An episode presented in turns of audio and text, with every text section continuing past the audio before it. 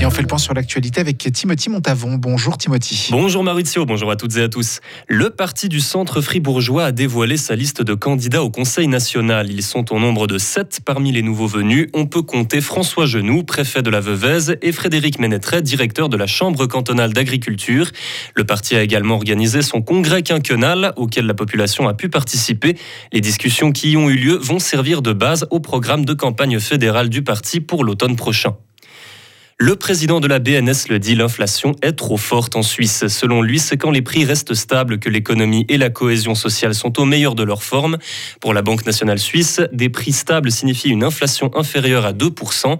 Or, les prix en Suisse ont augmenté de 3 à 4%, de 3,4% de 2022 à 2023. De nouvelles adaptations sont encore possibles de la part de la BNS. Leur prochaine décision sur les taux d'intérêt tombera le 23 mars. Une étude de l'EPFZ le montre, il est possible de réduire les coûts de l'électricité en Suisse pour moins cher que grâce aux énergies fossiles.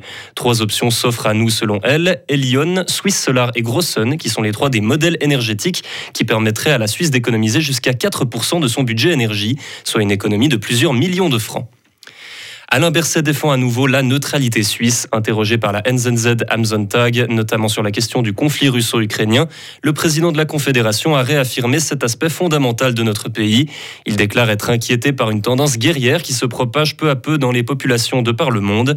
Les armes de manufacture helvétique restent pour lui un sujet tranché. Les armes suisses ne doivent pas se retrouver dans les mains de combattants étrangers. La solidarité suisse envers les Ukrainiens commence à s'estomper. C'est ce que déplore l'association Good Friends for Ukraine qui aide les immigrés du conflit. Elle observe que de nombreux réfugiés se voient poussés par leurs locataires à déménager. Dans le pire des cas, certains rentrent même chez eux en Ukraine qui subit toujours de nombreuses frappes russes. On rappelle qu'une vague d'offensive globale sur tout le pays est survenue cette semaine. Les flux migratoires ne faiblissent pas à l'approche des côtes italiennes. Les gardes-côtes sont à nouveau venus en aide à 1300 migrants en provenance d'Iran.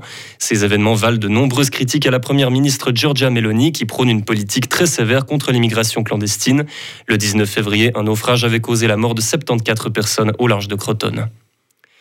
La réforme des retraites vient d'être approuvée par le Sénat français. Le débat qui enflamme l'Hexagone depuis des semaines semble toucher à sa fin, malgré l'opposition de très nombreux citoyens en grève, en manifestation et au cœur de débats très virulents. Pour que le projet soit mis en place, il doit toutefois passer le vote de l'Assemblée nationale la semaine prochaine, qui décidera de l'âge légal de la retraite des Français. Israël a lancé une frappe aérienne ce matin sur des dépôts d'armement à l'ouest de la Syrie. Le bâtiment contenait des armes appartenant aux forces pro-iraniennes. Il justifie cette attaque en disant vouloir empêcher l'Iran de s'implanter trop près de ses frontières.